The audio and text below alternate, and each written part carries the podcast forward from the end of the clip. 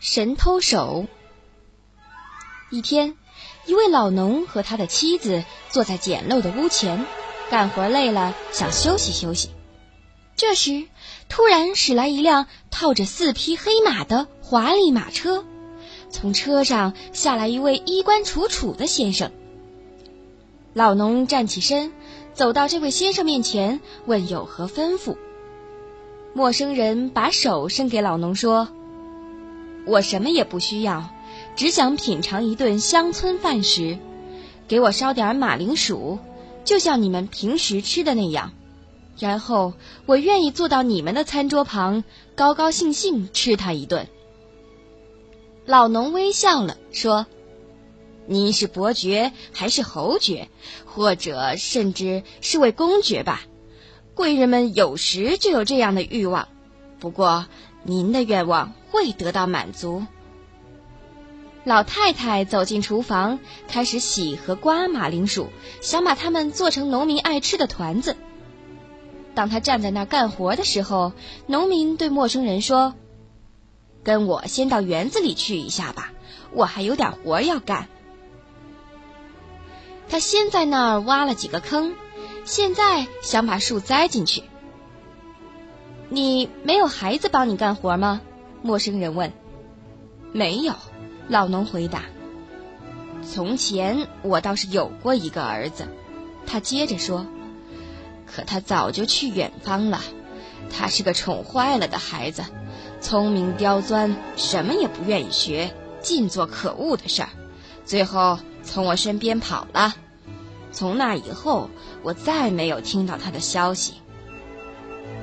老人拿来一株幼苗，把它插进坑里，再插一根桩子在旁边，把土铲进坑，按紧，然后用稻草绳把幼苗的上中下三部分牢牢绑在桩子上。可请你告诉我，陌生先生说，那边角落里有棵快弯到地上的歪歪扭扭和满是结巴的树。你为什么不把它也像这棵树一样绑在桩子上，让它长直呢？老人笑了笑，回答说：“先生，您怎么想怎么说啊？看得出来，你没搞过园艺这玩意儿。那边那棵树已经老了、硬了，没有人能让它再长直。要想培植树，只有在幼年时期。这就像你的儿子一样。”陌生人说：“如果你在他还小时就教育他，那他就不会跑了。现在他一定也变得顽固不化，满身结疤了吧？”“肯定。”老农回答，“他离开我已经很久，一定变了一个人喽。”“如果他走到你面前，你还能认出他来吗？”陌生人问。“从相貌很难认出来。”老农回答。可他身上有个特征，就是肩上有块看上去像豆子的胎记。他说完这话，年轻人已脱下上衣，露出肩膀，指着一块胎记给老农看。主啊！老农大叫起来：“你真是我的儿子！”亲子之情在心中油然升起。可是他又继续说：“你。”怎么会是我儿子呢？你成了大人物，过着荣华富贵的生活，你是走哪条路到了这一步的呢？哎，父亲，儿子回答：“我这棵幼树没有绑在桩子上，长弯了，如今已老得无法再变直。我是怎样获得这一切的吗？因为我成了小偷。可别害怕，我是个神偷手。”对我来说，既没有锁，也没有门栓。我想要什么，什么就是我的。别以为我像普通小偷那样胡来，我只拿富人多余的东西，穷人则是安全的。我甚至反倒接济他们，而不取他们的任何财物。同样，凡是我不费力气、不动脑筋、不施技巧就能得到的东西，我碰都不碰。哎，我的儿子，父亲说。这样我也不喜欢，小偷总归是小偷。我告诉你，不会有好下场的。他把年轻人带到母亲身边，母亲听说这是他儿子，高兴的哭了。但当他告诉他儿子成了个高级小偷时，他又泪流满面。最后他说：“即使他成为小偷，他还是我的儿子，并且我又亲眼见到了他。”他们坐到餐桌旁。年轻人和自己的父母一起，又吃着他已很久不曾吃过的粗糙饮食。父亲说：“如果我们的东家，如住在那边府邸里的伯爵，得知你是什么人和干些什么勾当，那他就不会像当初那样把你抱在喜体钵上，而要让你在绞刑架上荡秋千了。”别担心，爸爸，他不能把我怎样，因为我的手艺精着嘞。我今天还要亲自去见他。天快晚了，高级小偷坐进他的马车，向伯爵府驶去。伯爵殷勤的接待他，以为他是个有教养的人。但在陌生人暴露自己的身份后，伯爵变得脸色苍白，沉默了好一阵儿。最后他说：“你是我的教子，所以我愿赐你公平，对你宽容。”既然你自夸是神偷手，那我就想试试你的本领。要是你经不起试验，你就得和绞索攀亲结缘。乌鸦的聒噪就是你成亲时的乐声。伯爵老爷，神偷手说：“请想出三个难题，能多难就多难好了。如果我完成不了，你想把我怎么样就怎么样。”伯爵思考了一会儿说：“好吧。”首先，你得把我的坐骑从马棚里偷走；其次，在我和夫人睡着了的时候，把被子从我们身下弄去，还不能让我们发觉；而且，要摘走我夫人手指上的结婚戒指。第三，也是最后，你得从教堂里给我把牧师和执事偷出去。全部记好了，事关你的性命了。神偷手去到邻近的城市，从一位老农妇手里买来他的衣服穿上，然后把脸涂成棕色，还在上面画了几道皱纹。最后，他在一个小圆桶里装满陈年匈牙利酒，酒里面混的有烈性催眠药水。他把小桶放进背篓，背在背上，不慌不忙的步履蹒跚的向伯爵的府邸走去。到达时，天已经黑了。他坐到了院子里的一块石头上，像个肺部有病的老太婆那样咳嗽起来，搓着手，好像冻坏了似的。马棚门口躺着一群士兵在烤火，其中一个发现了老太婆，便朝他喊：“过来，老妈妈，和我们一起暖和暖和。你想必没有过夜的地方，准备随遇而安是吧？”老太婆小步别过来，请求把背篓从她背上卸下，然后靠近士兵们，坐到火旁。你的小圆桶里面装的是什么？你这个邋遢的老太婆！一个士兵问。几口上好的葡萄酒，他回答。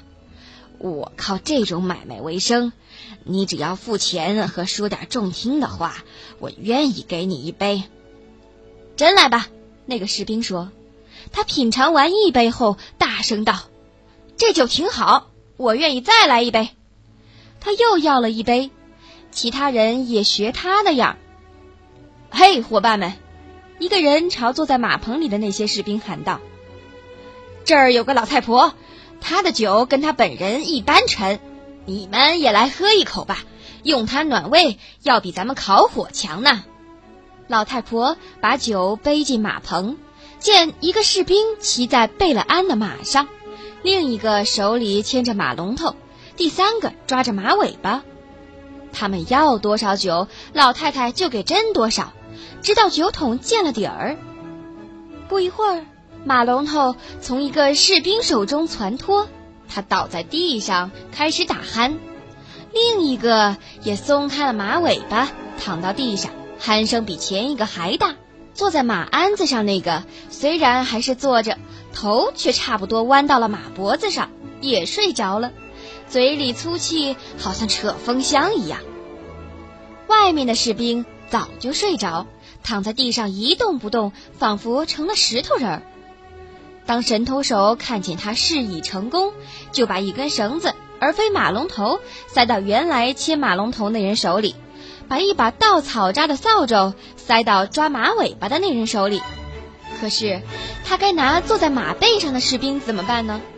他不想把他掀下来，那样做，这家伙也许会醒来，大喊大叫。然而，他有了个好主意，他解开鞍带。把几条串在墙上的铁环里的绳子牢牢系住鞍子，于是让那睡梦中的骑士连鞍子一起悬在空中，然后把绳子绕在柱子上拴紧。他又迅速解开了套马的链子。可是，如果他骑马走过院子中的石板地，府里的人就会听见响声。他于是先用旧布裹住马蹄，才小心翼翼地把马牵出院子，然后就跃上马背，溜之大吉。第二天天刚破晓，神偷手骑着盗来的宝马跑到伯爵府。伯爵刚刚起床，正往窗外观看。早上好，伯爵老爷！神偷手大声冲他说。这就是我幸运的从你马棚里牵走的马，您瞧，您的士兵们躺在那儿睡得多么香甜。如果您肯劳驾进马棚去，您还会看见您的士兵们多会享福呢。伯爵忍不住笑了，然后说：“你成功了一次，但第二次不会这样走运。我警告你，如果你让我当小偷逮住，我也将像处置小偷那样处置你。”晚上，伯爵夫人上床时，紧紧握拢了戴结婚戒指的那只手。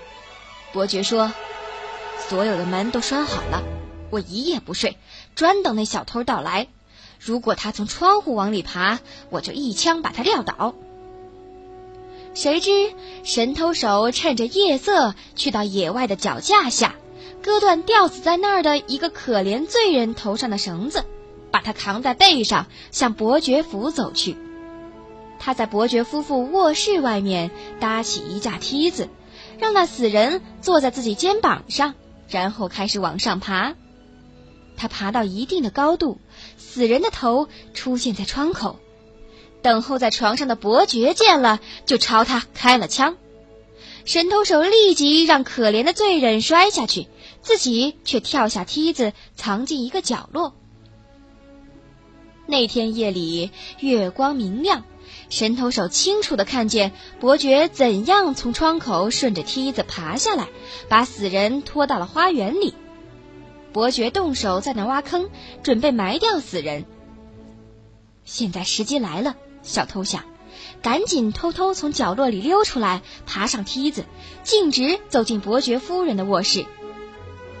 亲爱的妻子，他学着伯爵的声音说。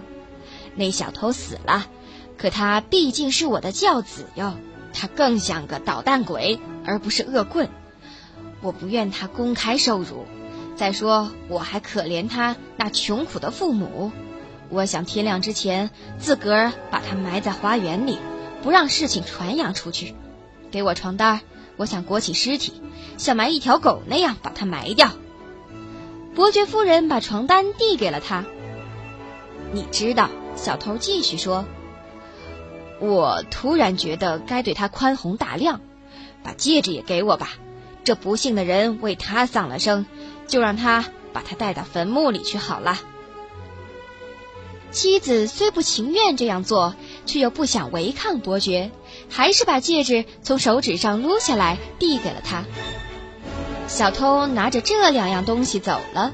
不等伯爵在花园里埋完死人，他已幸运的回家去了。第二天早晨，神偷手来把床单和戒指还给伯爵。伯爵是怎样的拉长了脸呀？你会巫术吗？他问行窃大师。谁把你从我亲自埋你进去的墓穴里弄出来了，并且使你重新复生的？你埋葬的不是我，小偷回答。而是脚架上的一个可怜的犯人，于是详详细细地告诉他所发生的一切，使伯爵不得不承认他是一个老奸巨猾的窃贼。但还没完呢，伯爵继续说：“你还得解决第三个难题。如果你这次失败了，那么现在的一切都于事无补。”神偷手笑了笑，没做回答。夜幕降临，他背上搭着一条长口袋，腋下夹着个包裹，手里提着灯笼，朝村子里的教堂走去。口袋里装的是螃蟹，包裹里是短蜡烛。他坐到教堂的墓地上，取出一只螃蟹，点燃一根短蜡，粘在他背上，让他爬行。他又从口袋里取了第二只，如法炮制一番。然后继续搞下去，直到取出口袋中最后一只螃蟹。接着，他穿上一件黑色道士袍一样的长袍，粘一把花白胡须在下巴上。最后，他完全让人认不出来了，便拿着刚才装螃蟹的口袋走进教堂，踏上布道台。钟楼上的钟正敲十二点，敲完最后一下，他开始用刺耳的尖声高喊道。听着吧，你们这些有罪的人！万物的末日到了，世界的末日到啦！听着听着，谁想和我一同上天堂，就爬进这个口袋。我是开关天堂大门的圣彼得。你们瞧啊，外面墓地上死者在巡游，在收集他们的尸骨。来吧，来吧，爬进袋子里来！世界快毁灭啦！喊叫声响遍整个村庄，牧师和执事住在离教堂最近的地方，最先听见他叫喊。当他们看见墓地上游移的亮光，感觉发生了不平常的事儿。再走进教堂，听了一会儿布道，执事便碰碰牧师说：“这倒不坏。”我们可以利用这个机会，在世界末日到来之前，一起轻轻松松进天堂去。当然可以，牧师回答说：“我也是这样想。你如果愿意，咱们就去吧。”好的，执事回答。不过，牧师先生，该你先走一步，我跟着你来。于是，牧师走在前面，踏上布道台。神偷手正张开口袋，等在那儿呢。牧师先爬了进去，然后是执事。神偷手很快系紧口袋，握着带颈，把袋子拖下布道台的台阶儿。两个傻瓜的脑袋在台阶上不断磕磕碰碰，神偷手就叫道：“现在咱们在翻山呐！”随后，他用同样的方式把他们拖过村庄，拖过水坑时，又说：“现在咱们正穿过潮湿的云层。”当终于把他们拖上伯爵府的台阶时，他喊道：“咱们现在正在天堂的台阶上，马上就要到天堂的前院了。”他到了上面，把口袋推进鸽子笼里，鸽子飞来飞去。他就说：“你们听，天使们多么欢喜，在拍打翅膀呢！”最后，他插上龙门走了。第二天早晨，他来到伯爵面前，告诉伯爵第三个任务也完成了。他已把牧师和执事从教堂偷了出来。你把他们丢在哪儿了？伯爵问。他们躺在上面鸽子笼里的一个口袋中，以为自己已经进了天堂呢。伯爵亲自上去一看，证明了他说的是真话。他把牧师和执事从口袋里放出来说。你真是个神偷手，算你胜利了。这次我饶了你，但你得离开我的领地。你如果再回来，那就只有上绞架的份儿了。神偷手告别了父母，再一次远走他乡。从此，再没有谁听到他的消息。